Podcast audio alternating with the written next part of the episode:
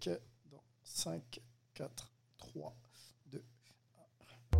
With the 32nd pick in the 2018 NFL Draft, the Baltimore Ravens select Lamar Jackson, quarterback, Louisville. All right. Hey! Creativity. Number two, Derek Jeter. I love me some Steph Curry. Steph Curry is the greatest shooter in the history of basketball. Curry drives, scoop layup. Oh, beauty from Steph Curry. If I play basket, I could play with LeBron without a problem. And if they need help, I'll help them. Moore told us, and now we have an altercation. Alex Ovechkin pounding away on Andrei Svechnikov, who's down. That one right there made you the greatest player of all time.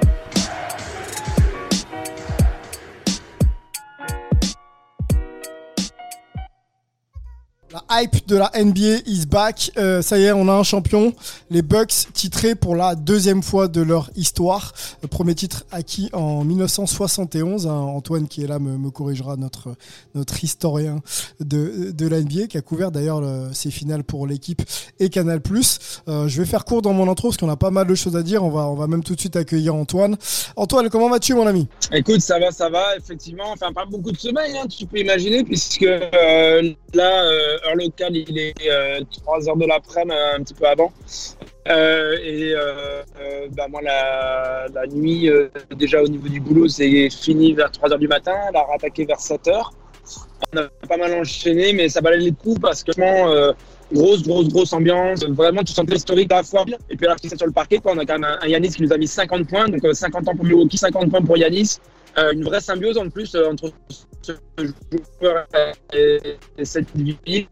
On a le côté, euh, le fait d'avoir gagné à la maison, euh, puisque bah, si on se rappelle voilà, de, de titres un petit peu marquants de, de franchise qui ça depuis un Les Warriors, leur premier, il est à Cleveland. Cleveland, 2016, il est à Auckland. Ouais. les Raptors, bah, ils l'ont gagné aussi à Auckland en 2019. Euh, L'an dernier, les Lakers, ça fait moins longtemps qu'ils attendaient ça, mais bon, euh, c'était dans la bulle. Euh, ça fait quand même du bien de voir un champion à la maison, surtout quand il y a une dimension aussi historique, à la fois au niveau de la ville, encore une fois, pour les 50 ans, et au niveau de la perf de Yanis, 50 points sur des finales où il avait déjà été exceptionnel. On va en parler avec toi, la dimension historique, euh, ça m'intéresse et sûrement nos auditeurs aussi resituer un petit peu euh, ce que ça représente pour Milwaukee euh, et sa ville que d'être champion 50 ans 50 ans après un premier titre. on a on a un, un néo français, quelqu'un qui se souvient qu'il a commencé en France, c'est c'est Mélo, il a traversé l'Atlantique pour pour quelques jours de congé bien mérité. Salut Mélo. Salut Sylvain, salut Antoine. Effectivement, je suis euh, de retour, retour en France. Euh, J'ai eu l'occasion d'ailleurs de voir le match 5 dans l'avion euh, entre San Francisco et Paris, ce qui n'était pas donné et je pensais pas pouvoir le faire. Et en fait, big, up à, Air France parce que eh ben, le, le stream était nickel dans l'avion, donc c'était une belle surprise. Et puis, moi j'ai une question pour Antoine qui n'est pas d'ordre historique, mais bon, J'aimerais savoir combien d'articles, combien de sujets il a fait et surtout combien de bières il a dû prendre hier pour fêter la victoire avec, euh, avec les locaux à Milwaukee. On a, entendu parler, on a entendu parler de nuits courtes, alors on se pose Alors, la question, Antoine. Bah, en heure de boulot, euh, on va dire que j'ai pas une nuit euh, qui a fait plus de 5 heures euh, de sommeil depuis euh, deux semaines. Euh, et franchement, si tu me demandes le nombre d'articles ou autres, ou de tournage aussi, puisque je fais des images, euh, je ne saurais pas forcément plus te dire que ça. Euh, en plus, moi, ça faisait un petit bail là que ça, il y a pas mal de trucs à enchaîner. Donc, euh, si j'avais compté les articles sur les feuilles de paye, il y a des deux derniers mois et il y en a plus. De, ouais, en, en, ouais, en deux mois, là, il y a, il y a plus de 50 articles et quelques tournages. Bon, eh ben, tu m'as l'air encore tout à fait euh, conscient, donc euh, c'est que c'est que tout va bien. On va on va enchaîner, messieurs, avec vous. Je Alors pour les bières, pour oui. les bières, justement, je me suis un peu limité. Par contre, pour les bières, je me suis un petit peu limité. On s'est arrêté à deux, ça allait bien, quoi. Très bien. Faites comme Antoine, hein, euh, avec modération. On a tous envie de célébrer hein, en ce moment, mais euh, si on peut euh, étaler ça dans le temps, c'est encore mieux. avant de lancer ce podcast, messieurs, un petit mot pour nos éditeurs. On, a, on avait prévu de vous va vous proposer un dispositif assez, assez fourni pour ces finales NBA. par manque un peu de temps et, de moyens techniques, on n'a pas pu aller au bout de, des choses. Alors on, voilà, on voulait s'en excuser, en tout cas m'en excuser publiquement. On va pour cela donc du coup faire une analyse un peu globale de ce qu'on a vu, messieurs, sur ces finales NBA. On le rappelle, hein, les, Bucks sont champions pour la deuxième fois de leur histoire. Premier titre acquis en 1971. Ils battent donc les Phoenix Suns. Euh, voilà, une équipe valeureuse qui a, voilà, qui a à mon sens, été, euh, été, euh, très très compétitif toute la saison. 105 100, 105, pardon, 98 sur le match, le match 6 et mes stats vont arriver sur le match 5, mais de toute façon vous avez déjà, déjà l'info. Euh, messieurs, on va, on va se replonger un petit peu euh, dans l'ambiance de ces finales NBA euh, en guise de jingle et ensuite on rentrera un petit peu dans une analyse un petit peu globale. toujours pareil, hein, sur ces, les impressions que vous avez pu avoir. On va aussi essayer de se poser la question du, du, tournant de la série, hein, puisque les, les Suns, vous le savez, ont commencé par deux victoires à domicile et et ensuite, ça s'est un petit peu moins bien passé pour eux. Est-ce qu'on peut situer ensemble, messieurs, à un moment clé dans cette série? On va parler aussi des performances de Yanis Antetokounmpo, euh, stratosphérique, hein, qui rentre un peu dans l'histoire de la NBA euh, en chiffres. On, en parlera. Et puis, on se posera aussi la question euh, de Chris Paul, des, des, Suns. comment continuer Comment euh, améliorer cette équipe Est-ce que Chris Paul sera là aussi l'an prochain? On rappelle qu'il est, euh, free agent euh, dans, quelques, dans quelques jours au moment où on enregistre. Voilà, tous les points qu'on va essayer d'aborder, messieurs. Petit jingle et puis, et puis on se lance. Let's go. The emotions come pouring out. One of the greatest nights in Milwaukee sports history ends in a coronation. And the brilliance of the young man from Athens. Another crushing finish for Devin Booker and the Phoenix Suns after a superb season. Yes, la, la superbe saison de, des Suns de Devin Booker, hein, on, on, va aussi euh, le mentionner. Moi, je voudrais quand même qu'on regarde un peu globalement euh, comment en fait les, Bucks ont réussi à inverser la tendance dans cette série. Euh, on sait qu'ils ont eu à mal démarrer leur série précédente. Hein, on se souvient de, du 2-0 euh, contre euh, contre les, euh, les Nets hein, de Brooklyn, notamment avant de renverser la tendance et de gagner dans un match 7. Là encore en finale NBA, on l'a dit dans un précédent podcast, il démarre à 0-2, donc deux défaites à domicile. On se souvient aussi que Yanis était pas forcément lui-même en, début de série.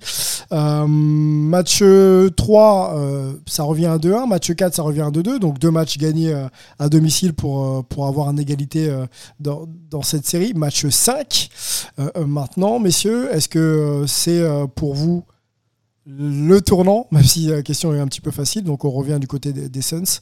Est-ce que c'est là où la série a basculé selon vous? Donc les Bucks qui prennent le match 5 du côté des Suns Pour moi, alors j'irais même, avant de répondre à J'irais même pour monter même à la série contre Miami qui sweep le 8 au premier tour, gagne le premier match après prolongation dans un match euh, assez compliqué où euh, le, le, 8 a failli aller chercher le premier match. Après, comme tu dis, ils perdent deux matchs à Brooklyn, ils perdent le premier match contre, euh, contre Atlanta. Donc c'est une équipe qui a souvent été à réaction et qui arrive à se bonifier au cours de la série et à, réagir, ce qui est assez ironique quand on sait que euh, coach Budenholzer a été euh, critiqué parce que généralement il a du mal à s'ajuster. Or c'est lui qui a réussi à faire tous les bons ajustements bah, pendant tous ces playoffs.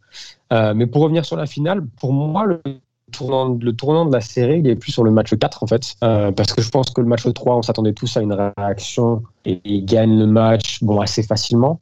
Mais par contre, le match 4, c'est un match où bah, ça aurait pu tourner des deux côtés.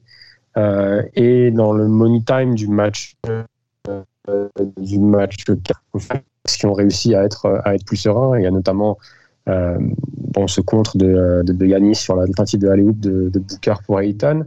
Et il me semble qu'il y a aussi le. Je sais plus si c'est le match. Si, il me que c'est le match 4 où il y a aussi la perte de balle, de, la glissade de, de Chris Paul qui perd la balle et qui permet à Middleton de, de mettre Milwaukee à plus 4. Pour moi, c'est là le tournant de la série. Euh, c'est là où tu remets les, les, tu remets les pendules à zéro, tu remets les pendules à l'heure. Et après, c'est un, c'est, euh, bah, faut gagner deux matchs sur, sur trois. Et tu arrives avec cette, cette, cette confiance d'avoir d'avoir l'impression d'avoir trouvé des solutions euh, après deux premiers matchs où ils étaient un petit peu en difficulté, mais ils n'étaient pas si loin que ça. Oui, c'est vrai. Pour moi, c'est plus le match 4 que le match 5 qui fait tourner la, qui fait tourner la série. Euh, on parle de performance euh, de joueurs et on va le développer un petit peu plus tard euh, avec vous, messieurs et, Antoine. C'est vers toi que va ma question. On sait très bien qu'une série de playoffs, on rencontre bien sûr plusieurs fois les mêmes équipes et on s'ajuste et on essaye de trouver des solutions pour voilà, prendre l'ascendant défensivement et offensivement. Est-ce que clairement les Bucks, après avoir peut-être perdu, perdu les deux premiers matchs et surtout euh, balbutié un petit peu leur basket. Est-ce qu'on a vraiment senti finalement que euh, grâce à euh, coach Budenholzer, les Bucks ont petit à petit trouvé des solutions dans tous les compartiments euh, du jeu défensif ou offensif pour dominer, dominer cette équipe des Suns Ouais, clairement. hein, et en fait, c'est bizarre parce que c'est deux figures qui ont quand même été beaucoup critiquées, Budenholzer, mais aussi Drew Holiday sur le terrain, euh, qui ont vraiment, vraiment apporté à la défense de, de Milwaukee. Euh, le fait de vraiment aussi se concentrer sur les chercher des rebonds, les rebonds offensifs de, de Milwaukee, ils ont clairement donné un gros avantage sur cette série par rapport aux Suns. Euh, donc, euh, ouais, alors là-dessus, il y a eu notamment. Ça a un petit peu alterné, là, notamment au dernier match, mais c'est quand même euh, Joe Holiday qui s'est vraiment occupé d'éteindre un petit peu euh, euh, Chris Paul. Euh, alors qu'on avait eu aussi du, du PJ Tucker euh, sur lui, mais du coup, PJ Tucker a plutôt basculé sur euh, Devin Booker et s'en est bien sorti. Euh, question, euh, voilà, on a eu pas mal de. Désolé, je suis en train de faire un truc en même temps. Pas de problème. Euh, et du coup, euh, euh, oui, mais ça, par contre, encore une fois, et on l'a dit plusieurs fois, c'est pas des ajustements qui ont été faits qu'en finale, c'est vraiment un travail sur l'année qu'a fait Milwaukee, quitte à d'ailleurs euh, perdre un petit peu le côté euh, classement, etc. euh, pour euh, bah, se, permettre justement d'avoir un peu des, euh, possibilités d'adaptation, de, changement, de nouvelles techniques, de nouvelles un petit peu euh, physionomies. Et euh, c'est pour moi un des très très gros euh, éléments qui leur a permis de gagner ce titre. Quoi. Mélo, on a l'impression, euh, on se souvient des matchs, euh, des matchs euh, 1 et 2, donc à, Phoenix, gros gros départ de, Booker, gros gros départ de Chris Paul. On, se disait même que euh, le titre de MVP, si jamais euh, les Suns venaient à gagner cette finale, ce serait euh, soit Chris ou soit, soit Devin Booker. Et puis, euh, voilà, ça n'a pas été forcément régulier sur l'ensemble de la série. Chris Paul est un peu tombé. Euh, et à l'inverse, euh, tu le disais, Antoine, Drew Holiday, Chris Middleton sont, complètement montés. On se souvient des 40 points de Middleton dans le match, dans le match 5, donc à l'e- à l'e- à l'extérieur. Yanis qui plante 50 pour, finir la série avec un gros pourcentage de lancers francs. Je crois que c'est 17 sur 19. Un, un truc de fou. Est-ce que c'est ça aussi? C'est la montée en puissance des Bucks et, on va dire le relatif, euh, le relatif déclin, en tout cas la- l'irrégularité des Suns qui a posé problème à, cette équipe. Moi, je dirais que, enfin, oui et non. Je pense que avant toute chose, tu as eu le, euh, l'adaptation de la défense de, de Milwaukee, c'est-à-dire qu'au premier match, un peu à la surprise générale, ils partent sur du switch, alors que d'habitude, c'est pas leur, leur base défensive et ils en ont payé un peu les pots cassés. Au match 2, ils repartent, ils mixent un peu switch et avec leur, leur drop, mais le problème, c'est que ils ont aussi euh, peut-être aidé un tout petit peu trop et du coup, ça a ouvert des shoots dans les corners pour les, pour les Suns qui finissent le match à 50% à 3 points, si, je ne m'abuse, je crois, à 20 sur 40. Et par contre, ça. à partir du troisième match, ils ont vraiment, ils ont vraiment réussi à trouver ce juste milieu de défendre le pick and roll, que ce soit le pick and roll de, de, Chris Paul ou le pick and roll de Devin Booker, en, deux contre deux, et de laisser euh, les aides hein, vraiment euh, bah, sur les shooters. Et donc du coup, on a vu euh, bah, pour, pour Bridges, pour Crowder, c'était quand même plus compliqué de trouver ces shoots un peu ouverts tout seul en rythme. Et ça, ça a fait beaucoup de mal à la- à l'attaque euh, des Suns. On les a vus, je crois qu'il y a d'ailleurs les stats au niveau du nombre de passes qu'ils ont fait match après match, et c'est des, chiffres qui vont euh, sont en chute libre, euh, ou en tout cas qui étaient en chute libre entre le match 1 et le match 5. Donc je pense que ça a été très très important, parce que ça a vraiment permis euh, d'asseoir la domination de, Milwaukee, la domination physique. Et on n'a plus eu ce rythme dans l'attaque de, Phoenix qu'ils avaient lors des deux premiers matchs. Et ça les a aussi forcés à jouer beaucoup plus de 1 contre 1, je pense. Notamment, on a vu un Devin Booker qui a, qui a, bon alors oui, qui a mis ses 40 points euh, lors de deux matchs de suite, mais au final, il avait très peu de rythme pour ses coéquipiers. Ça, ça, a un petit peu, euh, je pense, posé problème. Après, du côté de, de, de, de Milwaukee, au niveau de, Middleton et de, et de Holiday, c'est vrai qu'on a quand même eu un Holiday toujours en dents euh, au niveau offensif. Comme tu le disais, il fait un super match. Euh, il fait un super match 3, il fait un bon deuxième mi-temps au match 3, il met ses trois tirs à 3 points pour un peu laisser les Bucks devant. Match 4, c'était pas top. Match 5, il fait un super match. Match 6, hier, c'était mais je crois qu'il finit le, la première mi-temps à 1 sur 11 au tir, des mauvais choix. Mais par contre, par contre, il finit quasiment le match en triple-double hier défensivement, il est, mais c'est juste un, enfin c'est de l'art de voir de voir Drew Holiday euh, défendre en un contre un comme ça, c'est juste exceptionnel. Et Middleton, euh, il est monté en puissance. Je trouve que Devin Booker a fait un super job sur lui euh, lors du dernier match, parce que ça c'était aussi un ajustement de Monty Williams de mettre de mettre pardon de mettre de mettre Booker sur Middleton et de mettre Bridges sur Holiday pour le gêner avec, des, avec quelqu'un de plus grand. Et on a vu un Booker qui s'est vraiment dépensé à essayer d'être dans les lignes de passe, de couper Middleton pour le faire bouger. Et au final, Middleton est pas, était un peu transparent hier pendant la plupart du match, mais il n'était pas. Euh, il n'a pas tiré énormément, donc c'était même pas une maladresse, c'était juste qu'il n'avait pas la possibilité de tirer. Et heureusement pour les Bucks, il s'est un peu retrouvé en fin de match en mettant des tirs de folie.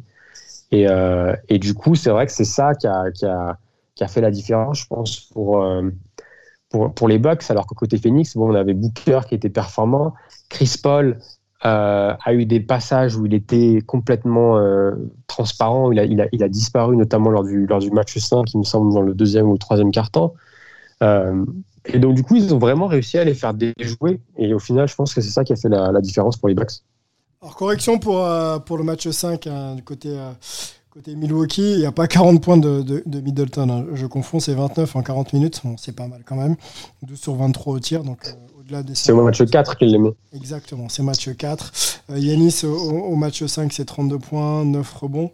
Euh, et je regarde le pourcentage au lancer franc, c'est 4 sur 11, donc 36%. il garde le meilleur pour la fin, notre ami, notre ami Yanis. On continue un petit peu sur les stats. Juro Holiday sur le match 5, c'est 27 points et 13 passes un gros, gros double-double pour lui. Et 3 euh, sur 6 à 3 points, 50% donc, au tir. Effectivement, Drew Holiday, euh, clairement le, joueur qui a un peu stabilisé euh, les performances offensives de, de, Milwaukee, messieurs. on s'arrête un peu sur, on continue pardon sur sur Phoenix. écoutez, je vous propose peut-être d'écouter Chris Paul, déçu Chris Paul en, conférence de presse après le game 6 et on l'écoute et puis on réagit sur sur ses propos, messieurs. Milwaukee, starting with Chris Paul. Uh, it felt like a lot of turnovers. Um, come out and start the third quarter, we had a few wide open shots, didn't knock them down. then it was the, the same old thing just about every game, the, the free throws. You know what I mean? They made timely shots. We didn't. We didn't get stops when we needed to, and they just beat us. Chris Paul euh, en conf de presse après le, Game 6, euh, donc défait 98-105. Les, les Bucks, on, le dit, mais vous le savez, sont, sont champions NBA. Il reste euh, pour cette première question posée par, par nos confrères, dont j'ai pas le nom, je, m'en excuse, très centré sur, sur le match, hein, pas mal de, pas mal de, pertes de balles, de pertes de, de, perte de balles, et, et, clairement ça leur coûte aussi une, partie, une partie du match. Alors les pertes de balles, oui, mais on sent vraiment que le tempo était, euh, entre les mains des, Bucks. Moi, c'est ce que j'ai senti, les gars, quand j'ai vu que le match 5 euh, avait été pris à, l'extérieur. Et, j'ai vu la manière dont le match 6 a, débuté. Euh, les Bucks ont, mené, même s'il n'y avait pas forcément énorme écart. Tu sens vraiment qu'ils étaient un peu plus en contrôle de leur, de leur match. Je ne sais pas si, si, si c'est la même impression que vous avez eue, les gars. Hier soir, là, le match 6 Oui. Ouais, ouais, il commence avec euh, le premier carton à 29-16. Euh, par contre, les deux équipes sont très très nerveuses. Euh, je crois que sur les trois premières minutes, chacune a marqué qu'un seul panier. Mais ensuite, clairement, les, les Bucks commencent à monter en puissance, notamment parce qu'ils sont poussés par leur public. Hein. C'est vraiment un vrai public au Freezer Forum. Euh, et euh, par contre, dès le deuxième carton, quand même, les Bucks leur répondent puisqu'ils leur mettent un 33-13. Euh, donc du coup, euh, ça rééquilibre les, un Suns, peu. les Suns leur répondent. Pardon, les Suns répondent aux Bucks, pardon. Euh, et à la, à la fin du troisième carton, avant d'entamer le, donc le, le dernier, le quatrième, on a une égalité parfaite à 77-77. Euh, et euh, bon, bah, il se passe ce qui se passe dans, dans le quatrième carton. Euh, sachant que dans le troisième, en plus, euh, Yanis avait mis 10 dans le euh, 20 dans le troisième, euh, pas beaucoup, genre 4 dans le euh, deuxième. Et euh, bah, il nous recolle une masterpiece euh, pour arriver à 50, euh, donc avec 16 dans le quatrième carton. Yanis stratosphérique, euh, on s'arrêtera sur sa performance avec quelques stats qui le mettent euh, dans l'histoire de la NBA. On continue, messieurs, avec, euh, avec Chris Paul en, en- en conf de presse. On, on l'écoute notamment sur une question qui lui est posée sur, bah, sur son avenir à Chris Paul. Dwayne. Yeah, Chris. With all due with with all all due respect, obviously you got a decision to make in the off season. How much will this season impact what you decide to do? No, we just lost a few minutes ago. You know what I mean? Right now, uh, we're going to process this and, and figure this out. Uh, I think everything else will take care of itself. Go to Mark. Go ahead, Mark. Hey, Chris, obviously, I know tonight isn't what you wanted to happen, but when you look at the big picture of the growth with Devin and DeAndre, what jumps out to you with all that? Um, we grew all season long. You know what I mean? Especially starting out the way we did. Um, nobody probably expected us to be where we are except for us. You know, but excuse me, it's it is what it is. You know, like I said, all season long with our team, ain't no moral victories. Voilà, C'était Chris Paul qui répondait au, au micro de, de nos confrères euh, donc en post-game, un interview post- post-game. Forcément, euh, le joueur est, très déçu. Euh, mais si on est, journalistes tous les trois, euh, est-ce qu'on considère que la question, donc la première question hein, sur, justement l'avenir de Chris Paul, hein, est-ce que, ce qui s'est passé toute cette saison et, en finale NBA aura des répercussions sur son choix pendant la, off-season? Est-ce que vous pensez que cette question est bienvenue? Est-ce que c'est le moment de la poser? Oui, tu poses toujours la question. Ça ne veut pas dire que tu attends une réponse. Mais euh, si tu poses pas la question, tu as le, le public, euh, l'audience, etc., qui euh, demande pourquoi tu l'as pas posée. Donc tu es obligé de la poser parce qu'on se l'a. Après, il a le droit de ne de, de pas répondre. De, de, simplement juste se dire, bon là, je ne suis pas dedans, quoi. Il n'y a, a, pas de problème. Mais euh, oui, la question se pose toujours. Pour moi, c'est normal. Moi, je pense que, ouais, ouais, non, moi, je pense que en posant la question, tu sais très bien qu'il va pas te donner la réponse. Parce que euh, c'est pas comme si qu'il venait juste de finir la saison régulière et qu'on lui parle de ça. Après, je crois qu'il a une player option. Euh, là, il vient de perdre la finale NBA. Euh, donc, c'est clair que le gars va pas, va pas dire. Il va pas dire oui, oui, bah écoute, je suis en train de, de, de, de je vais re-signer tout de suite à Phoenix ou pas. Non, c'est clair que tu vas, tu vas pas avoir de réponse. Après, je comprends tout à fait ce que dit Antoine sur le fait que bah il faut quand même la poser. Euh, mais évidemment, c'est à, chaud comme ça, euh, peut-être un quart d'heure après avoir perdu un, match 6, après avoir perdu quatre matchs de suite, alors qu'ils n'avaient jamais perdu deux matchs de plus pendant toute la saison, deux matchs de suite pendant toute la saison, c'est euh, euh, compliqué, mais ça fait partie du ça fait partie du jeu. Deuxième question qui lui posée, hein, vous, vous l'avez compris, messieurs, sur son feeling par rapport à cette équipe et ce qu'ils ont vécu de manière collective. Euh, ils, ont, ils, ont, ils ont grandi ensemble, hein, on l'entend dire ça, euh, Chris Paul, euh, quand on parle justement de, de, Devin Booker et de son association avec, avec sa, nouvelle équipe. Parce que, bien sûr, on les a vus grandir, un quart recollé en tête de la saison régulière, de gros, gros playoffs, une, finale NBA à la clé cette équipe est née Est-ce qu'une équipe est réellement née on, les a, on se souvient de ce qu'ils ont fait dans la bulle l'an dernier, où c'était déjà prometteur. Est-ce que voilà, il y, y a une identité, une nouvelle identité Phoenix On oublie les années Steve Nash, en tout cas on les met de côté, euh, Charles Barkley, etc. Voilà, on repart sur une, une identité d'équipe qui se découvre des, euh, des ambitions et de grandes ambitions là, avec ce qu'ils ont feet. Merge onto I-94 East.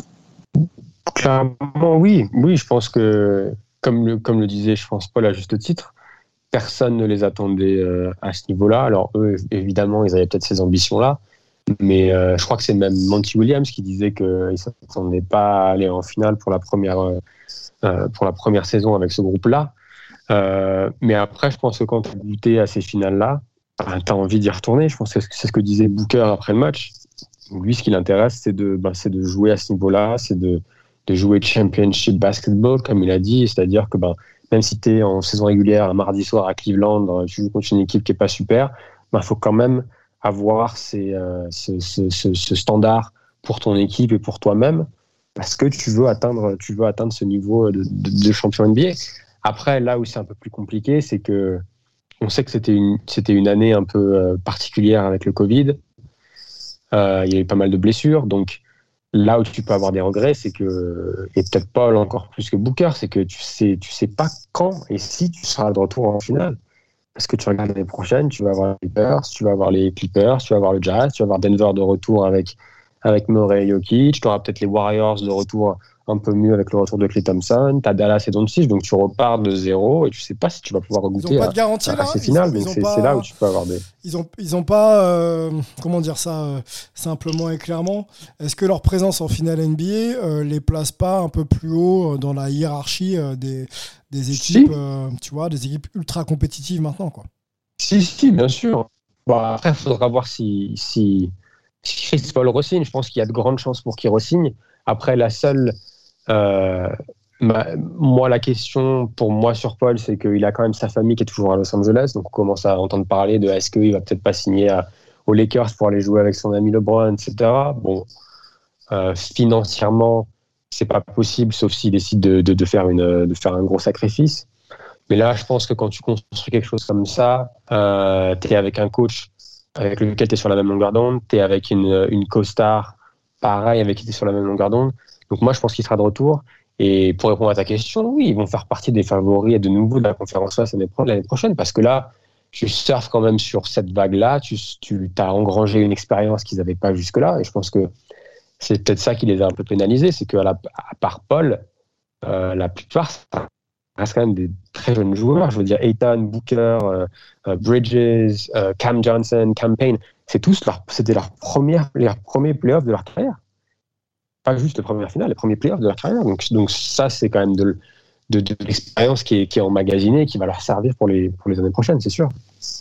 Tu parlais de Monty Williams, euh, il a fait une apparition dans le, dans le vestiaire euh, des Bucks euh, juste après donc la victoire de, Milwaukee. voilà, geste très classe et paroles très classe d'un homme de, de, grande valeur. Je vous propose de, de l'écouter, messieurs.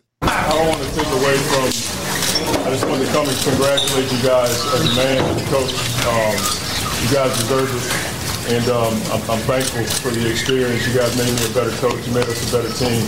Congratulations.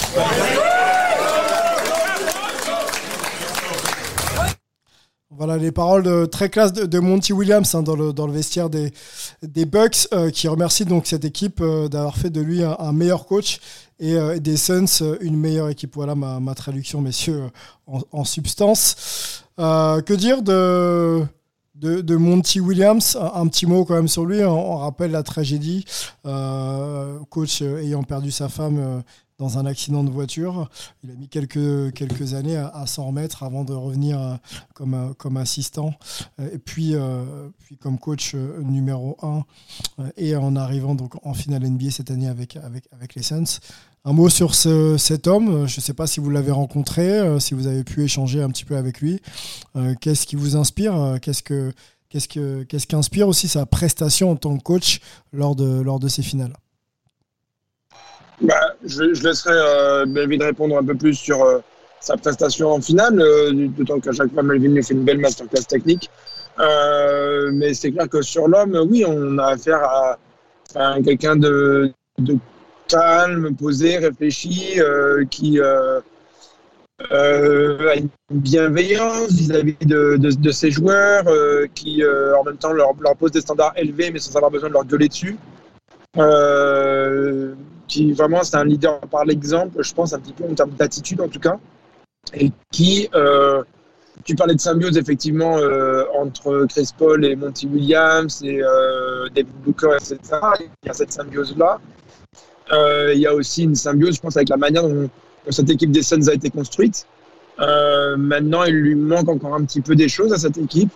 Euh, et peut-être qu'il manquait aussi un petit peu des choses à Monty Williams pour arriver à faire certains ajustements, même si je pense qu'encore une fois, c'est quand même plus du côté de l'effectif, mais il y a un petit souci de, taille, affecté, ce genre de choses par rapport aux Bucks. Mais voilà, il n'a pas hésité à lancer un, un Cameron Payne aussi, qui a fait des, bonnes performances. Euh, Cameron Johnson aussi, à un moment donné, a fait des bonnes performances en, début de série et à travers les playoffs. Euh, donc, il a fait confiance à des jeunes. Il a, révélé, euh, pas tout seul, mais il a participé à révéler le, potentiel euh, de DeAndre Ayton. Donc, voilà, on peut que tirer son, chapeau à ce qu'il a réalisé. Perdre en finale NBA, ça n'aura jamais rien de honteux. Jamais, jamais, jamais, jamais. Donc, donc voilà. Un coach mentor un peu à la, à la Mark Jackson, euh, peut-être même à la, à la Steve Kerr, euh, quelqu'un qui voilà qui n'hésite pas à être proche euh, de ses joueurs et, développe aussi certaines personnalités. Ça, c'est l'impression que ça, ça, ça dégage hein, de loin. Peut-être que vous allez me le confirmer, messieurs. Et sur le plan technique, Mélo, je sais que tu regardes ça de, de près aussi. on peut on peut dire qu'aujourd'hui, Monty Williams, pas loin d'être le, coach de l'année hein, en saison régulière, est un coach parmi les, plus grands en, activité. Quoi. Ouais, je pense que ça fait partie d'un des meilleurs, un des meilleurs coachs de la ligue. Je pense que si tu regardes la, euh, au niveau de, bah, au niveau de son profil complet, c'est-à-dire comme le disait euh, Antoine, c'est vraiment un coach qui est humain, qui arrive à tisser ce lien avec ses joueurs et, à- et, du coup à les, pousser, mais d'une manière extrêmement, euh, extrêmement positive. Euh, et après, techniquement, je veux dire, il a fait des, il a fait des super playoffs. Euh, là, on a vu au match 6 il y avait des bons ajustements, comme on l'a dit déjà défensivement, en essayant de changer, euh, de mettre Middleton sur Holiday pour ralentir Holiday et de mettre Booker sur, euh, sur Middleton. Alors après, est-ce que Booker a du coup été un peu court physiquement pour pouvoir un peu assumer ce rôle défensif, mais aussi assumer son rôle de scoreur en attaque? Euh, mais il a aussi réussi à trouver des ajustements parce que euh, sur le deuxième quart-temps, euh, Phoenix arrive enfin à retrouver un peu son jeu, en particulier quand Chris Paul arrive à trouver ses spots. Et c'était un, changement tactique au niveau du type de pick and roll qu'ils ont joué. Donc au lieu de jouer avec un seul grand, par exemple Ayton qui pose l'écran, mais qui devait du coup poser l'écran très haut à cause de la pression défensive de, de Drew. Donc du coup, quand Paul prend l'écran, ben, au final, il n'arrive pas à, aller vers son spot au mid-range parce qu'il part de trop loin. Euh, ils, ont, ils ont fait des, ce qu'ils appellent double drag, c'est-à-dire que c'est un double écran. Et donc le premier écran est toujours haut, mais du coup il y a un deuxième écran qui est plus vers euh, les alentours de la ligne à trois points. Et du coup là, tu mets de nouveau la défense dans des, dans des choix un peu euh, cornéliens, à savoir est-ce que tu donnes le, le mid-range à, Chris Paul, est-ce que tu montes et du coup tu donnes, la, tu donnes le alley-oop, si tu aides un peu trop, tu donnes le tir à trois points, et du coup tu commences à avoir la défense de Milwaukee qui est en, qui est en rotation. Ils l'ont vraiment bien fait, et le problème, et c'est ce que disait Antoine, c'est que pour, euh, pour un peu contrer ça, ben, Milwaukee et, et Coach Bud ont décidé de jouer euh, sans, enfin, entre guillemets sans pivot. Je sais pas, je sais pas combien de minutes a joué Brook Lopez sur le match d'hier, mais il doit être sûrement autour de 20-25 minutes. Et du coup, en jouant un 5 avec euh, Yanis en 5, avec Bobby Portis en 4, euh, et avec les trois autres derrière, donc euh, Tucker, Middleton, Holiday et ou euh, Pat Connaughton, bah, tu te 27 permets minutes de pour euh, Brook Lopez. 27 sur minutes, 10 tous les écrans. Voilà. Euh, donc ça veut dire qu'il joue 20 minutes en étant petit et du coup en pouvant changer sur tous les écrans et du coup ben, rendre le, pick and roll de, l'attaque de Phoenix euh, pas aussi performant que, ce qu'on avait vu en début de série. Donc, euh, donc voilà, mais après c'est sûr que je pense que même lui en tant que coach il va continuer à progresser. Ça aurait été sympa de voir si avec Saric disponible, si ça aurait changé la donne ou pas, parce que c'est vrai que derrière, euh, quand Ayton était en foul trouble ou quand il devait sortir, c'était un peu léger. Euh, et on a vu derrière que, surtout face à une équipe de Milwaukee qui est eux complètement à l'inverse, des, longs et des gros et des grands gabarits, bah, tu peux pas, tu te fais dominer au rebond, tu te fais dominer dans la raquette. Et, euh, et c'est un petit peu trop facile, j'ai envie de dire, euh, pour eux d'arriver jusqu'au cercle. Donc, euh, donc ce serait intéressant de voir comment ils vont tweaker leur effectif euh, pour donner plus d'armes à, à, à Monty Williams l'année prochaine. On va, essayer de surveiller ça. hein. De toute façon, la off-season, on, sera là de toute façon pour euh, accompagner le, changement de, des équipes NBA. Euh, La draft arrive, on fera, un petit point là- là-dessus, messieurs. Yanis Antetokounmpo, On n'a on a pas notre grec à nous pour, en parler, mais on va essayer quand même de parler du stratosphérique. Yanis, on rappelle euh, qu'il était incertain pour débuter le match 1, que même, enfin, nous-mêmes ici, on doutait de sa participation, et, euh, et, les performances ont été tout de suite à la hauteur de, de, ce qu'on a connu. Il a fait que monter en régime dans cette, euh, dans cette série, à la fois défensivement, offensivement, enfin bon bref, sur les tirs mid-range, même son pourcentage au lancer franc est, plutôt bon, et j'en ai pour preuve ce dernier match, messieurs, on va aller sur les statistiques. 50 points, 50 points pour Yanis à 16 sur 25, un pourcentage dantesque quand on voit euh, la défense qu'on essaye de, mettre en place pour, le gêner ou pour le ralentir. Euh, donc il y a quand même des, tirs en mid-range, il y a des, euh, on a dit des turnaround jump shots, il y a pas mal de choses, il y a une panoplie qui est, très très belle maintenant du côté de Yanis, très mécanique mais en tout cas efficace. 17 sur 19 messieurs au lancer franc, on, on, va en parler. 14 rebonds, 5 contre 2 passes décisives mais euh, j'insiste sur 5 contre euh, dans un match euh, à élimination. je crois qu'il n'y a, pas mieux. En tout cas, moi, je n'ai pas, pas souvenir, je n'ai pas trouvé de stats sur un match justement où, on gagne un titre avec une telle performance au contre. Messieurs, Yanis Antetokounmpo, euh, sa finale, je, veux qu'on en parle. Et je veux surtout qu'on essaye de situer un petit peu quel joueur il est maintenant dans la hiérarchie de la NBA. Il est champion NBA, il est MVP euh, de, de, ces finales NBA. Euh, voilà. Quel, quel, quel, Yanis on a vu grandir dans cette, euh, dans cette finale NBA, messieurs? C'est exceptionnel. C'est absolument exceptionnel. C'est le premier joueur à 20 et 27 ans à avoir MVP. Il l'a eu deux fois en plus. Défenseur de l'année, MVP du All-Star Game, sélection dans, évidemment, quand tu es MVP généralement, euh, dans la, la, première team All-NBA. Et en plus, bah maintenant, MVP des finales, à 26 ans. Donc, euh, bah, c'est le plus gros palmarès de l'histoire NBA wow. euh, à cet âge-là. Et en plus, euh, il cale 50 points sur un match décisif en finale NBA pour son premier titre. 50 points sur un match décisif en finale NBA, c'était pas arrivé depuis, c'est la seule fois d'ailleurs, 1958, Bob Pettit. Euh, donc, euh, franchement, euh, ce qu'on a vu hier, il faut absolument se rendre compte que c'est exceptionnel et que c'est complètement historique.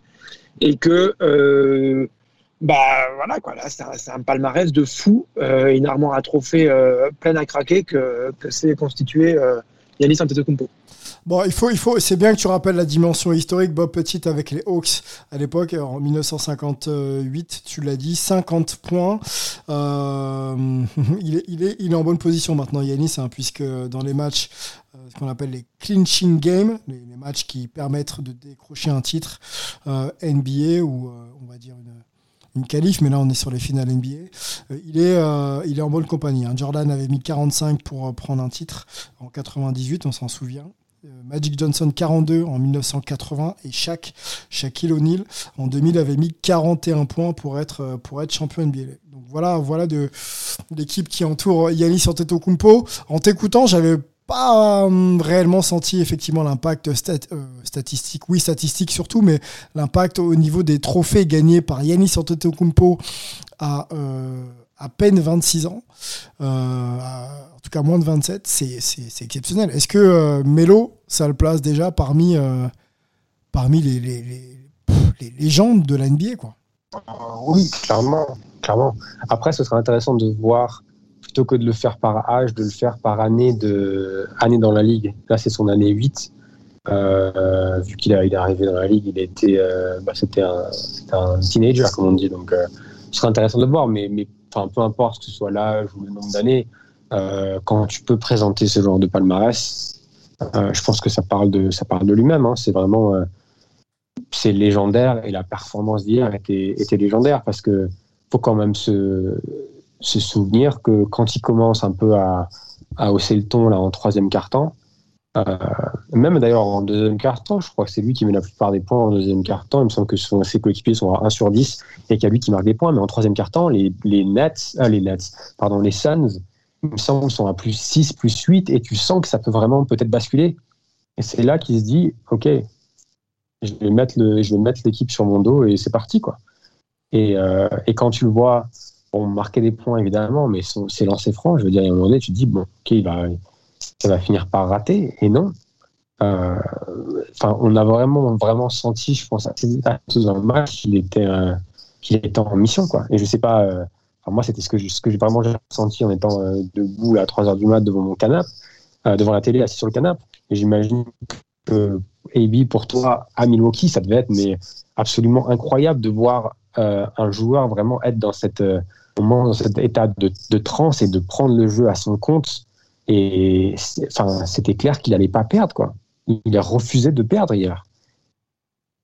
Ouais, bah, tu, tu, sais aussi, hein, c'est pas pour euh, euh, frustrer les gens ou, autre, mais quand, quand tu es dans une salle et que tu vois un, joueur faire ça, donc tu as l'aspect public, les réactions, etc., mais juste visuellement, de voir en chair et un os euh, un joueur, euh, que ce soit rentré plein de panier ou quoi, mais là en plus, il y a la dimension physique de Yanis qui, qui prend la balle et qui va à chaque fois au contact, euh, en attaquant le cercle, etc., pour, pour rentrer ses points. Effectivement, c'est un petit peu comme quand tu te prends limite un coup de poing à chaque fois. C'est ah, vraiment, vraiment impressionnant. C'était une petite claque à chaque fois. Et c'était non-stop. C'était un rouleau compresseur de j'ai la, j'ai la balle et c'est des mini contre-attaques. quoi. C'est euh, euh, c'est soit c'est lui qui reçoit qui remonte le ballon, soit c'est lui qui reçoit la première passe. Mais en fait, euh, il n'y a pas tu vois, de, de système ou d'action posée ou quoi. C'est je prends la balle, je fonce. Rien à faire qu'il y ait DeAndre Ayton en face. Rien à faire que vous essayez de me faire un mur en face de moi à plusieurs, avec Jake Crowder, etc. J'y vais et, et ça marche. Et quand ça marche pas, il se retrouve au lancer parce qu'il a des fautes. Et le mec a été impeccable au lancer. Il fait un 17 sur 19. Et moi, je le suspecte d'avoir le, le dernier juste parce qu'il voulait euh, que ça s'arrête à 50 points et que ce soit le chiffre euh, magique. Quoi. Alors peut-être qu'il ne savait pas d'ailleurs la stat de, Bob Petit en 58, euh, il se retrouve à égalité. Mais je pense que même ça, tu l'échanges pour juste avoir le chiffre rond. Quoi. 50, c'est exceptionnel. Quoi. Bon, 51, c'est bien aussi, surtout l'été, mais pour d'autres raisons. Ouais, Yanis, je regardais les stats, euh, messieurs. Euh, sur le troisième carton, je crois qu'il y a 20 points pour Yanis. Voilà. Il commence à, il commence à, à 19 et il finit, à, il finit à 39 le, le troisième carton. Euh, restons sur Yanis. Euh, je mentionnais Shaquille O'Neal en 2000 avec 41 points. Euh, la comparaison a souvent été faite en NBA sur la domination. Est-ce que c'est euh, Antoine, toi tu l'as vu hein, euh, lors de ces finales. Est-ce que Yanis, quand il prend la balle, il est vraiment inarrêtable? C'est-à-dire que rebond contre, on l'a vu faire ça en plus. Hein, contre re- sur la planche, donc revenir défendre, contrer sur la planche, prendre le rebond, remonter en coast to coast et finir. Est-ce que, euh, est-ce que ça te rappelle euh, voilà, les, années un peu dominantes que pouvait avoir euh, Shaq dans un autre style Bien évidemment. Est-ce que c'est ce type de joueur, Yanis? C'est, c'est, je crois que c'est vraiment Yanis et Yanis. Quoi. Euh, il fait pas les choses comme les autres. En fait, il, il, il remonte le ballon comme un arrière, euh, ou on lui passe le ballon en premier comme un arrière, euh, pas vraiment au poste, quoi, euh, plutôt au périmètre. Mais euh, c'est euh, j'attaque le panier ou si j'y suis pas lancé, bah, je vais un petit peu rentrer dedans un petit peu effectivement comme un chac et pas sur des petits gabarits quoi, sur un DeAndre Ayton qui est un petit peu vert encore, un petit peu jeune mais qui est quand même il pèse son, petit morceau quoi. Et, effectivement quoi, c'est c'est autour du panier que, que vraiment il impose euh, sa loi. Et euh, pour moi, ça reste un joueur unique, un style unique. J'ai un peu du mal à le comparer. Après, en termes de domination, voilà, ça, ça, ça rappelle une, domination. Enfin, il n'y a, pas que ce match à 50 points. Il y, en a eu deux autres à 40 points. D'ailleurs, il est le seul avec chaque à avoir fait trois matchs à 40 points ou plus et 10, points, 10 rebonds ou plus. Euh, sur toute la série, il est à 35,2 points, si je ne m'abuse, euh, en plus du reste. hein. Il, y a, il y a 14 contre, euh, pardon, 14 rebonds, il me semble, euh, en moyenne. Oui, c'est ça. Ouais, autour de 5 passes, autour de. il a mis 5 comptes là, sur le dernier match, donc sa moyenne doit être au-dessus de 2, il me semble, de contre sur la, sur la série. J'ai j'ai écrit les chiffres il y a quelques heures, mais désolé, je les, je les ai oubliés. Enfin, il fait tout. Il fait absolument tout, quoi. Donc, euh, c'est. Yanis, c'est Yanis. Voilà. J'ai pas. Certes, l'impression de domination, elle peut en rappeler d'autres, mais dans le style, dans la manière de faire, dans visuellement l'impact que tu reçois, euh, il a son propre euh, style, sa propre manière de faire, et il impose euh, son, son tampon euh, à sa manière. Sur, sur, euh, ça, Sylvain, juste pour ajouter, euh, ajouter une stat qui va un peu euh, euh, donner de l'eau à ton moulin par rapport à, à la comparaison avec Shaq, même si je suis complètement d'accord avec ce que dit Antoine sur le fait que oui, ça peut rappeler, mais il est vraiment unique, unique en son genre. Sur la série, il a fini, euh, il a fini la série à 53 sur 63 au cercle. Ah ouais. Ce qui veut dire que c'est, il a fini la série à 84% de réussite au cercle. Pour, juste pour essayer de mettre le truc en, en perspective, quoi. C'est, c'est, c'est, c'est absolument exceptionnel. Moi, je sais que, alors, y a des, ce que tu as dit, Antoine, sur, tu as l'impression que des fois, il n'y a pas de système. Oui, mais non, parce qu'il y a quand même une précision au niveau de euh, ce, que les, ce que les coachs généralement appellent la géométrie du parquet, c'est-à-dire que il attaque d'une façon que on va mettre un joueur spécifique dans le corner, on va mettre un joueur spécifique à une passe pour pouvoir limiter la façon dont, les, la défense adverse vient aider sur lui. Euh, et je pense que moi, ce qui m'a vraiment impressionné Attends, sur. ju- ju- ju- juste une question, et, et c'est pas pour contester, c'est pour que tu précises. Pour toi, ça c'est un système ou c'est un fond de jeu? C'est pas forcément un système, c'est plus un, un principe. C'est-à-dire que on va, on va dire que euh, Yanis attaque euh, à 45 à gauche, euh, soit on va lui donner personne dans le corner pour pas qu'il y ait d'aide qui viennent de ce côté-là, pour lui donner vraiment de l'espace, et on va dire qu'on va mettre Middleton en top de raquette. Comme ça, s'il y a quelqu'un qui vient aider, euh, si le défenseur de Middleton vient aider sur Yanis, bah, tu Middleton qui a une passe, et ça veut dire que tu lui donnes un tir à trois points. Donc c'est tous ces trucs-là en fait, et c'est là quand on parle d'ajustement et limite de jeu d'échecs entre les coachs, ça, va dans ces détails-là. C'est un truc de un truc de dingue. Euh, et c'est pareil pour pour Chris Paul quand il attaque en pick and roll de savoir euh, qui va être dans le corner à l'opposé. Généralement, il mettait euh, Booker dans le corner à l'opposé pour limiter l'aide du défenseur à l'opposé, parce que généralement c'est dans l'opposé que vient l'aide. Euh, mais euh, mais moi, ce qui m'a, vraiment impressionné dans cette finale, c'est que même s'il y a des précisions comme ça qui sont importantes, souvent Milwaukee faisait pas l'effort ou était pas assez précis et par exemple allait pas euh, s'il y avait un switch par exemple de quelqu'un d'un, plus petit gabarit sur Yanis, bon, on filait pas la balle à Yanis et on avait quelqu'un qui allait forcer un tir. Euh, là, ce qui m'a impressionné, c'est qu'ils ont été et lui en premier, il a vraiment fait preuve de patience, je trouve, euh, sur le match sur le match 5, sur le match 6, où il a laissé Holiday, il a laissé Middleton avoir la balle, il les, a- il les a laissés pardon, créer, et, et lui, il arrive un peu en deuxième ou troisième action pour un peu finir l'attaque et attaquer la défense derrière.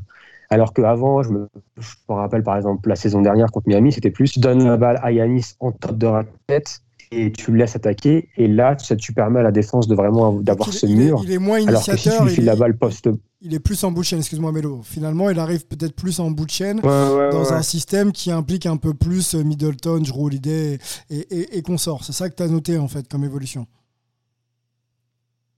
Ouais, et il est plus. On a un Yanis qui, pose, qui, a, posé beaucoup plus d'écran cette saison lors de ses playoffs que, que jusqu'alors dans sa, dans sa carrière.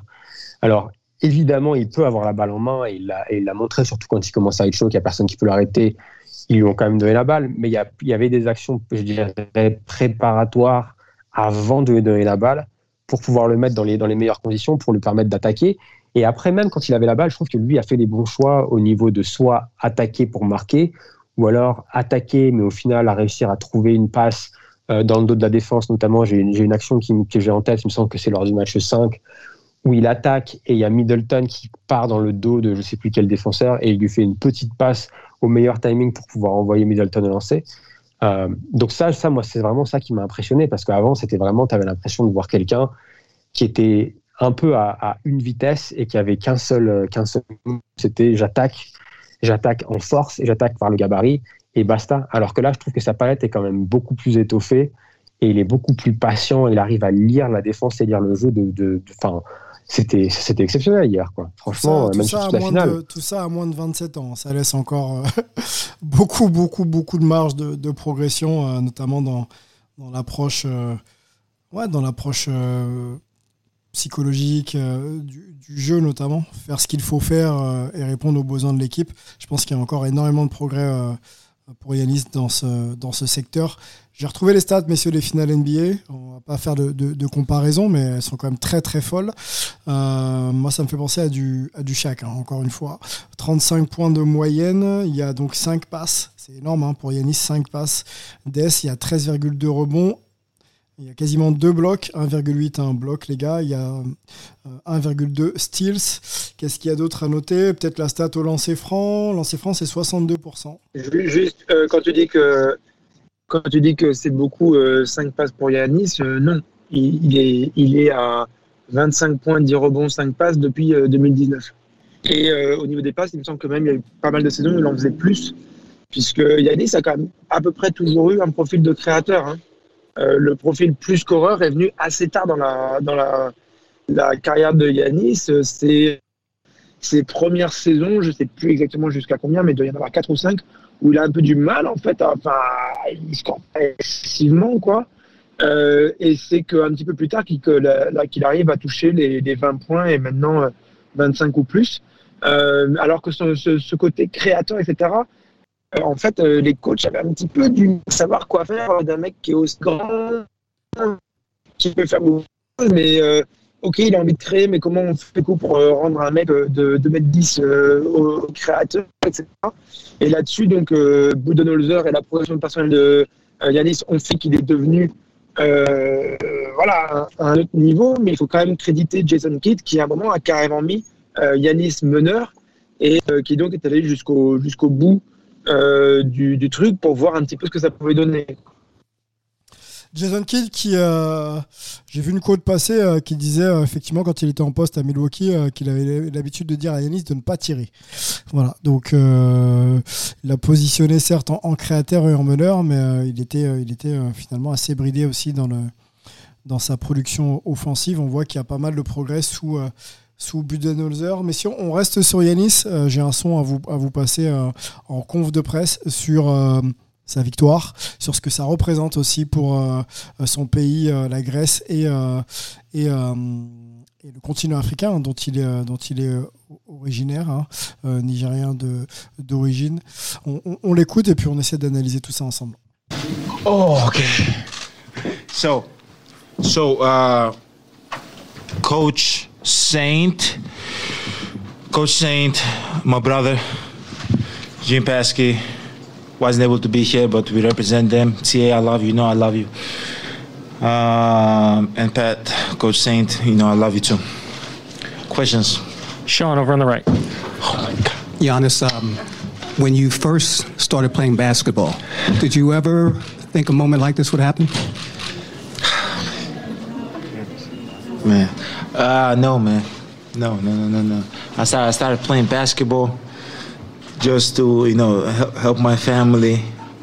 You know, um, try to get them out of the struggle. You know, the challenges we were facing when we were kids. Uh, but man, I never thought, you know, I'm going to be 26 years old.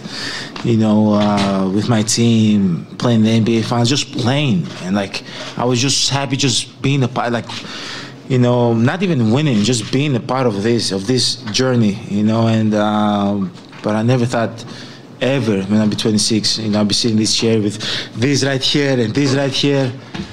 Man, it's been it's been uh, we've come a long way.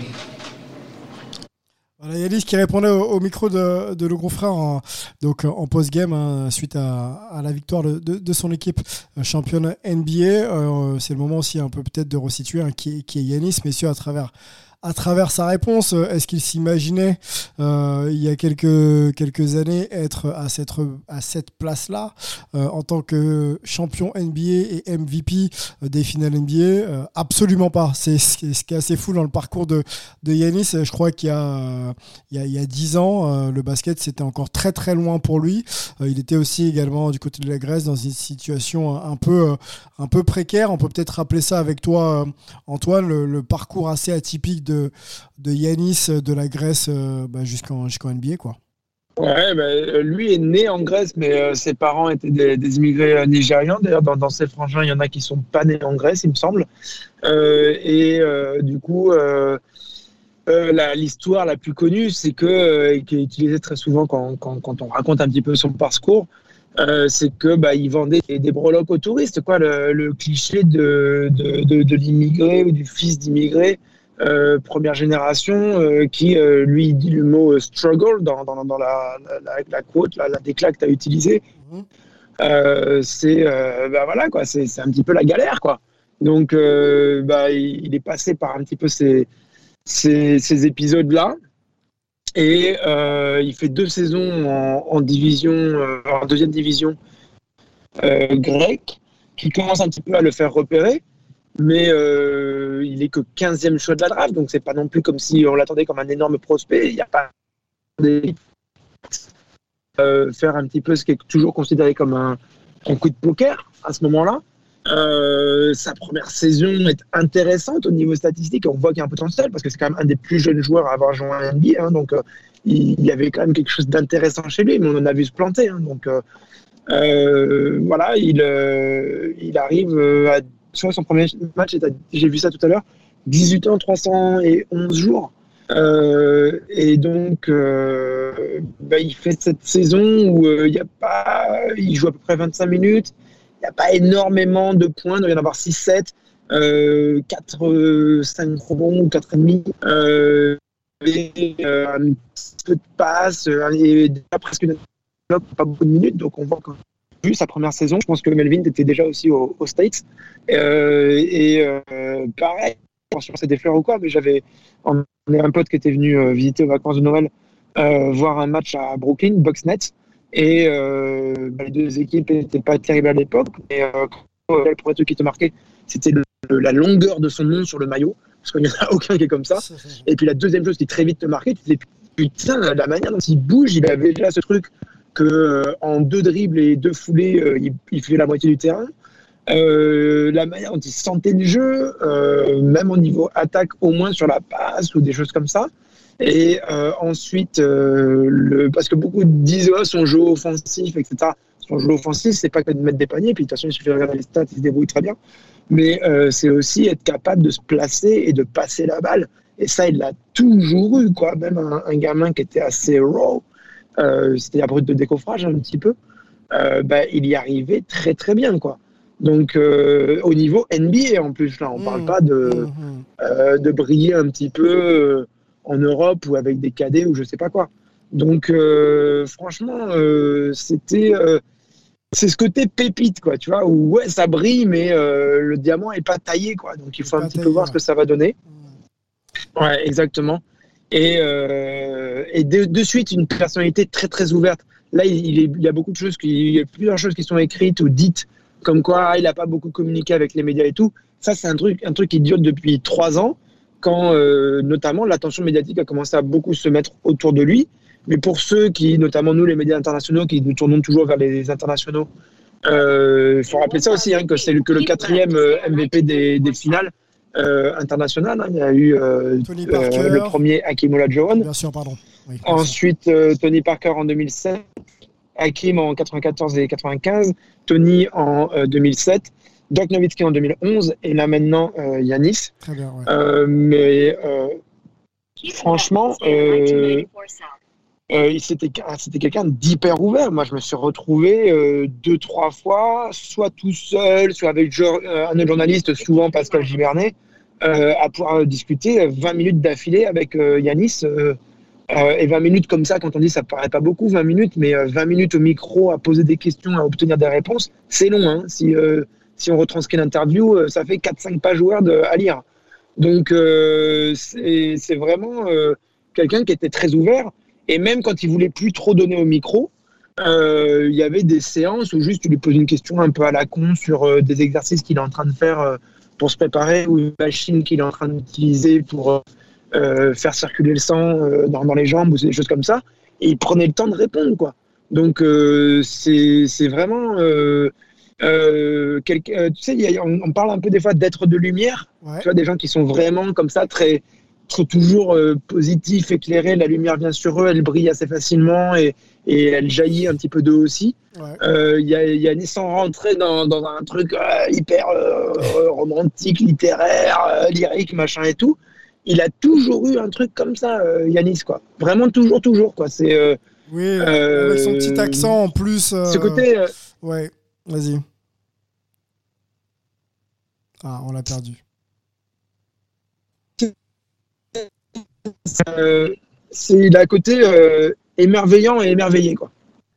On va continuer à l'écouter, Yanis. Je, je- je regardais ses stats euh, en carrière euh, en, en t'écoutant. Effectivement, il a commencé euh, assez timidement avec euh, 6,8 points. Donc, il passe de 6,8 points à 28 points de moyenne. Et c'est surtout la, la progression au tir, messieurs, qui est assez, euh, qui est assez folle. Euh, Mélo, je sais que tu regardes ça aussi de près. 44% au tir en, en début de carrière, hein, débuté donc en 2013-2014, la saison 2013-2014. 44% à 2 points. Il est actuellement à 63% à, à, à 2 points, notre ami. Non, je veux juste dire, c'est non, c'est clair que c'est énorme comme progression. Après, il y a aussi la progression au niveau, je pense, de la, sélection de tir dans ces 8 ans, qui fait que je pense qu'il quelles sont ses, quelles sont ses forces et quelles sont ses faiblesses. Alors oui, il prend quelques tirs à 3 points, je pense justement pour prendre l'habitude de, bah, juste prendre les tirs et de les prendre en match plutôt que juste de les prendre en entraînement. Mais là, on a vu que son nombre de tirs à 3 points a dû, je pense, baisser quand même en, finale et, euh, et tant mieux parce que c'est un peu donné si tu la défense. bah, tu prends euh, une tentative à trois points de Yanis euh, tous les jours plutôt que de, le- voir attaquer le cercle sans, sans, cesse. Et je pense que ça, il l'a, il l'a compris et il a été vachement plus stratégique sur sa sélection de tir. On écoute Ya- Yanis, messieurs, pour, pour finir la deuxième partie du, du son qu'o- qu'on a pris pour évoquer justement ce que ça représente pour la Grèce et, et l'Afrique. Are you when thinking about the uh, diaspora of Africa and you think about the country that your, your parents came from and um, what do you think about do you know what you represent to the continent and what do you think this title those two trophies mean to uh, the continent I know. Obviously, I represent, you know, uh, my country, my both countries, Nigeria and Greece. Um, a lot of kids from there, um, but not just from Nigeria, from the whole whole Africa, whole Europe. You know, I know that I'm a role model, but like this should be should make every every person, every kid, every, anybody around the world to like believe in the dreams. You know, and no matter like what, whatever you feel when you feel down, when things don't look like it's gonna happen for you, or you might not make it in your career. Might be basketball, might be anything. Just believe on what you're doing. Keep working. You know, don't let nobody tell you what you can be what you cannot do. You know, people told me I can't make free throws. I made my free throws tonight, and I'm a freaking champion. I made them and I'm supposed to make them. You know, but I'm joking. Um, actually, I'm not. But uh, yeah, just believe, man. Just I hope, I hope, the, I hope I give people around the world, from Africa, from Europe, give them hope. You know that it can be done. It can be done. Eight years ago, eight and a half years ago, before I came to the league, I didn't know where my next move will come from. You know, my mom was selling stuff in the street. You, like, and now I'm here, sitting in the top of the top. You know, and I and, and I'm extremely blessed, and that's why I cannot, I can never get. I'm extremely blessed. If I if I never have the chance to sit on this table ever again, I'm fine with it. You know, I'm I'm fine with it. But like, I hope this can give everybody around the world hope, and allow them to believe in their dreams.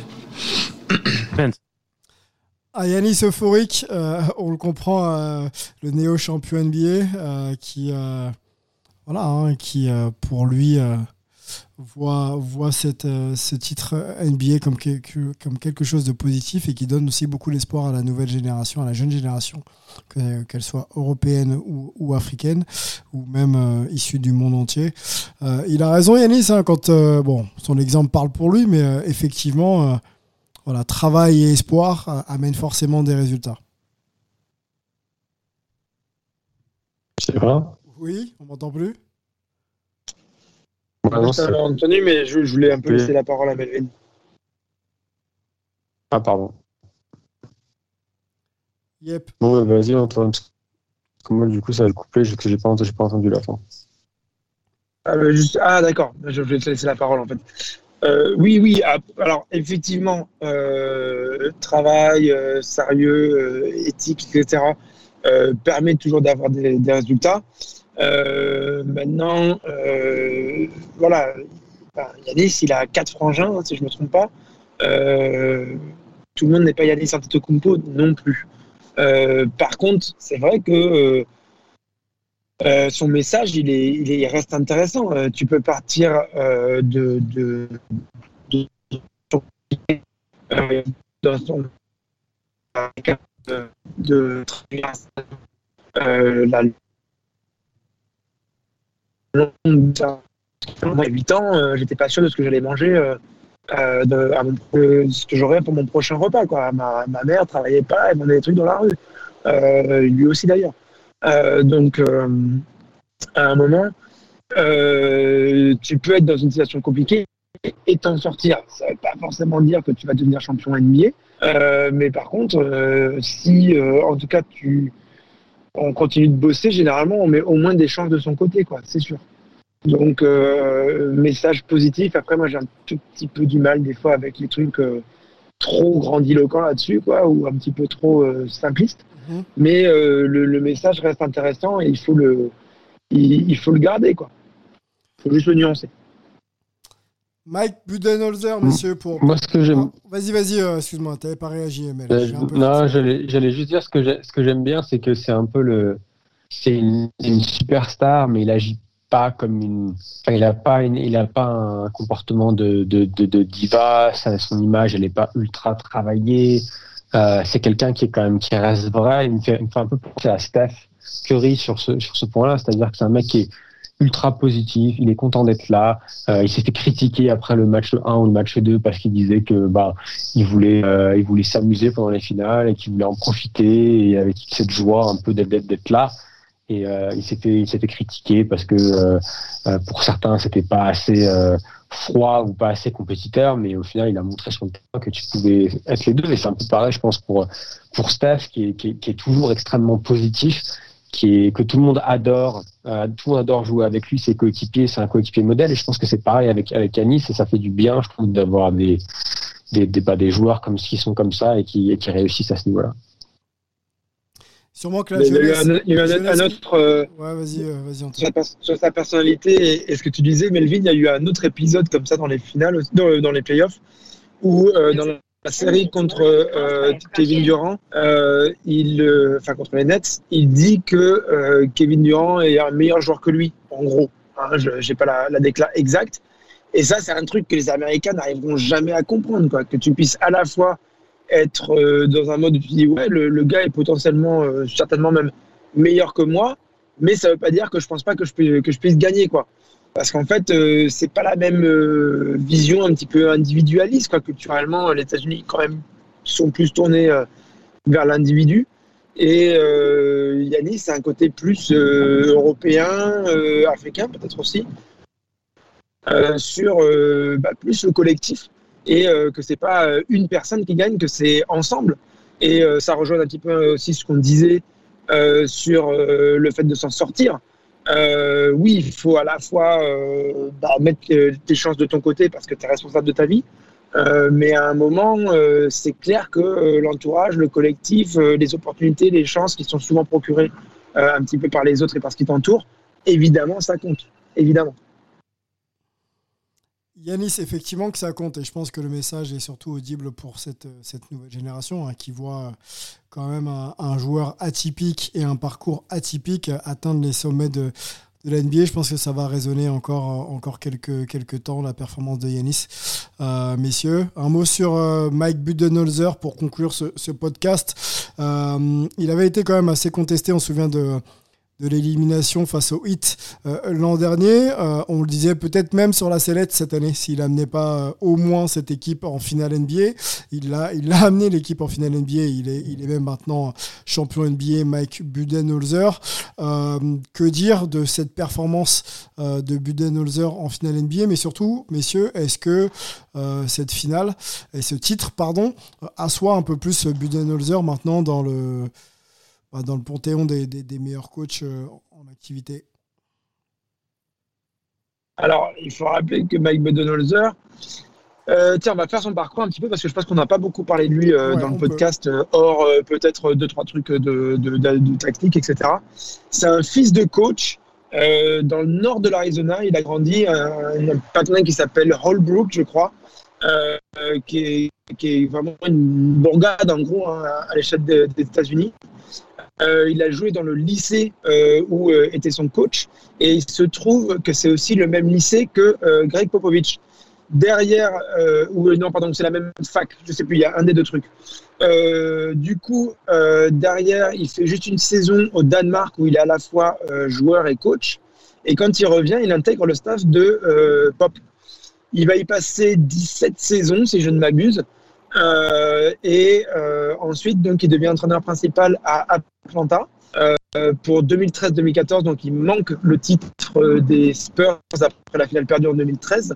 Euh, mais très vite, il devient euh, défenseur de, pardon, entraîneur de l'année après avoir le meilleur bilan sur 2014-2015 avec les Hawks.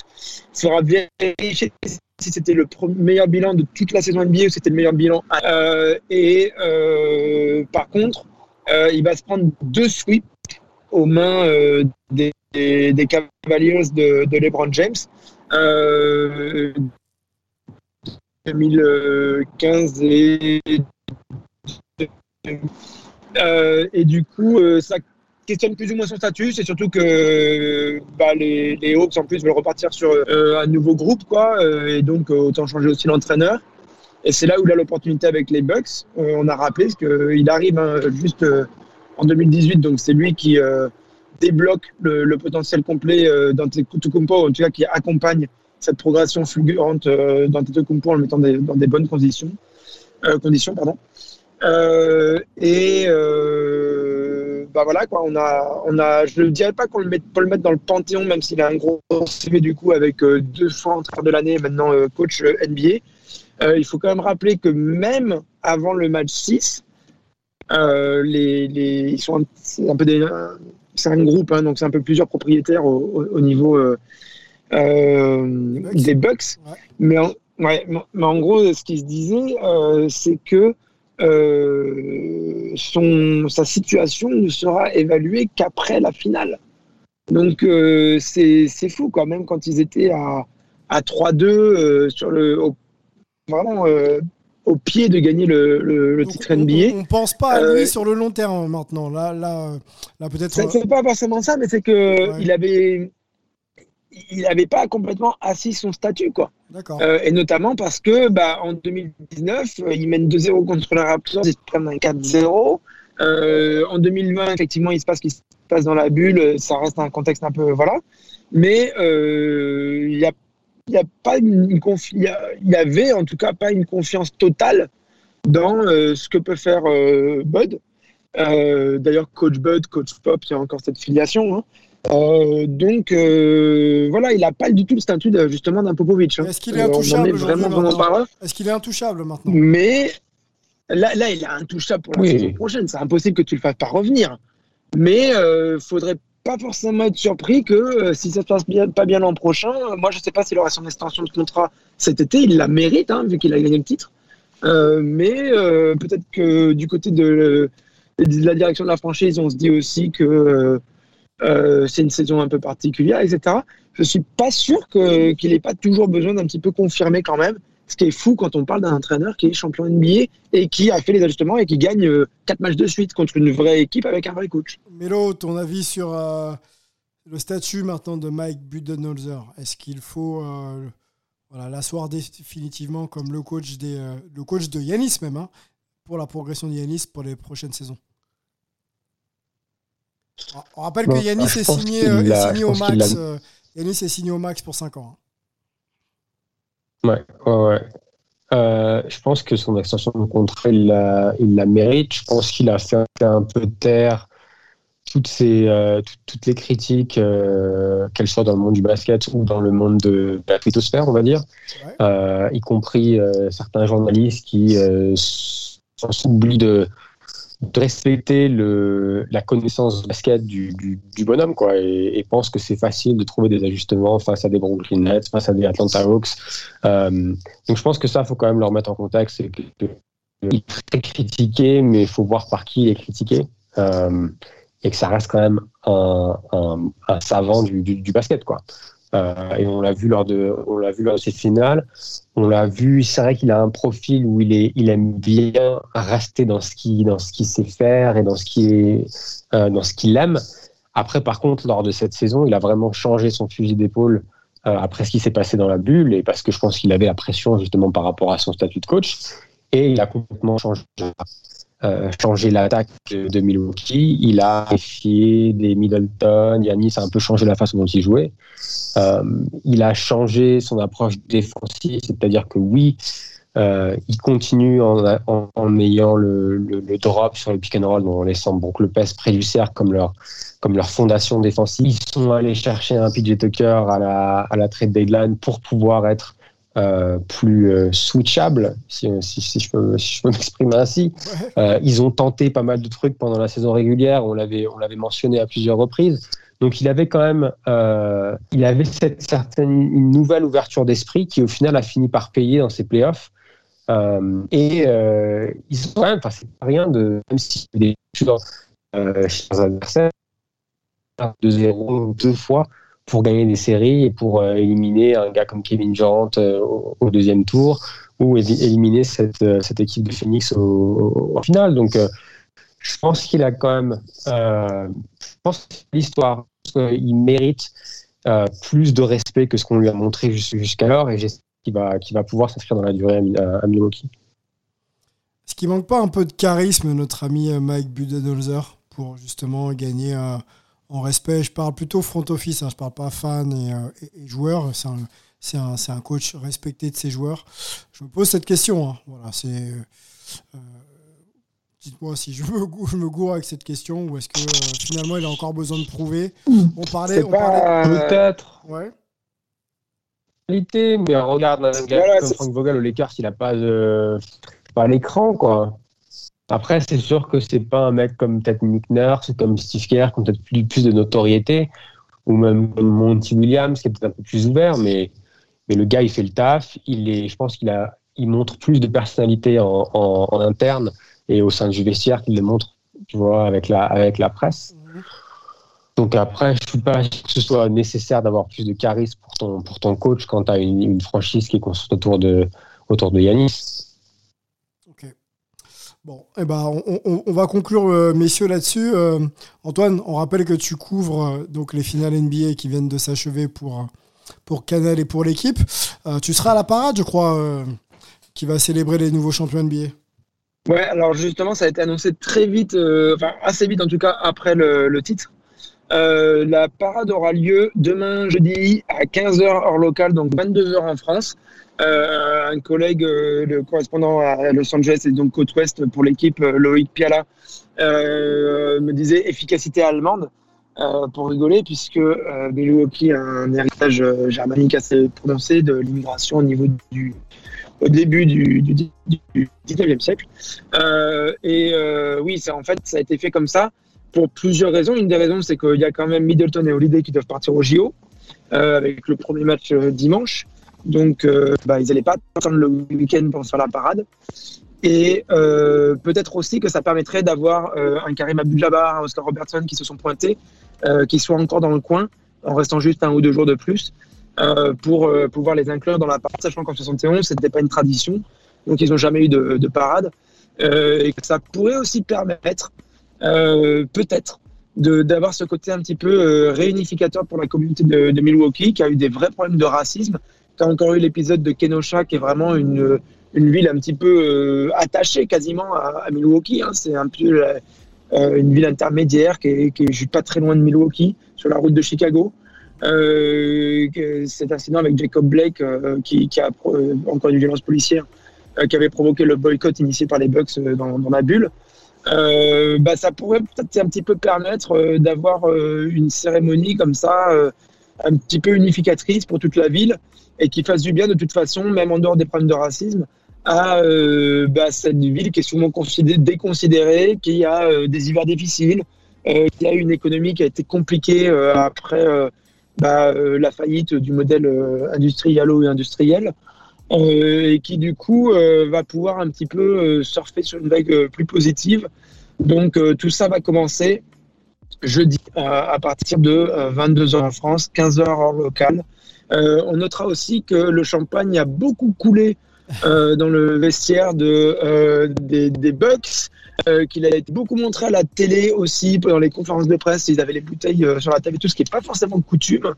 Et puis on notera aussi que capitale de la bière, mais ils sont vraiment restés au champagne, alors que justement, on avait vu pas mal de champions NBA pas trop goûter au champagne et ramener des bières, ce qui paraissait toujours un petit peu bizarre.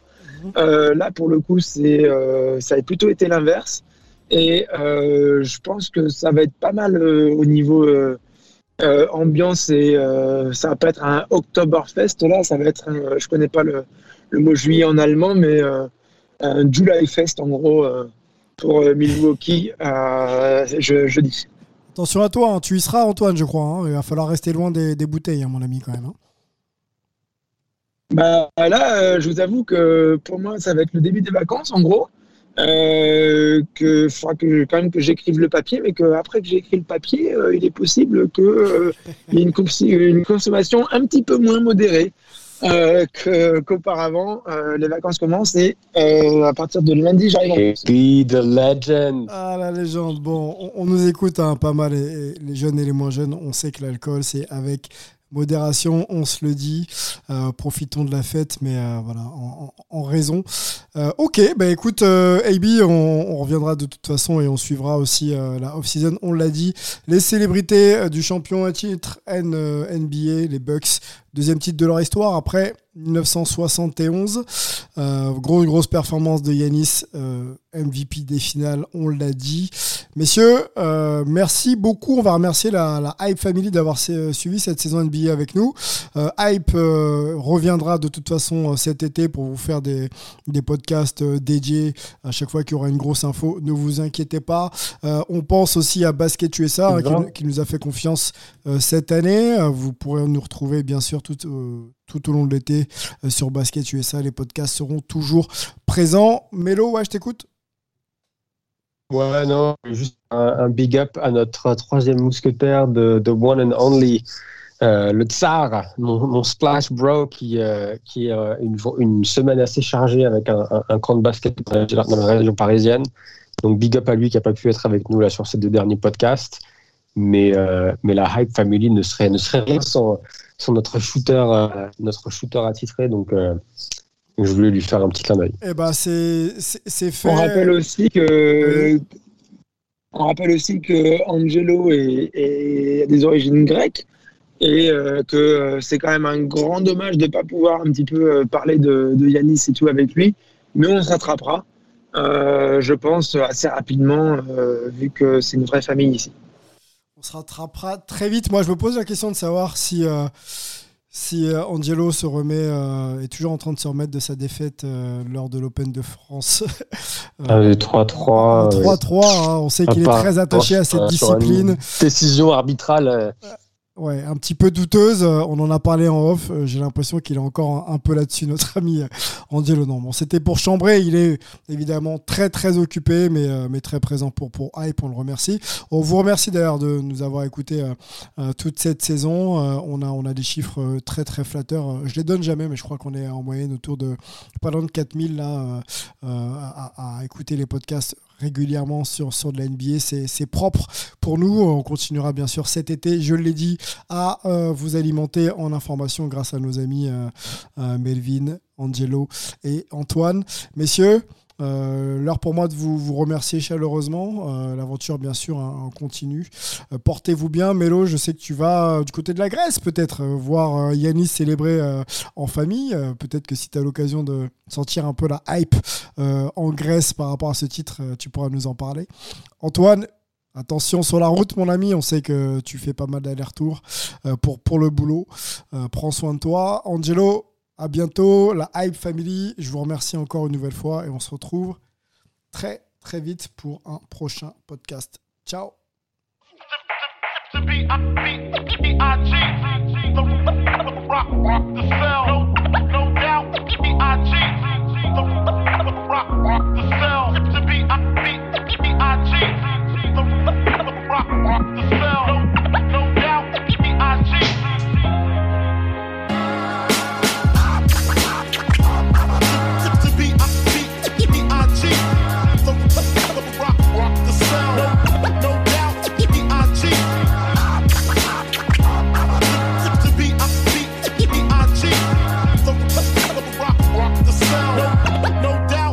G-I-G.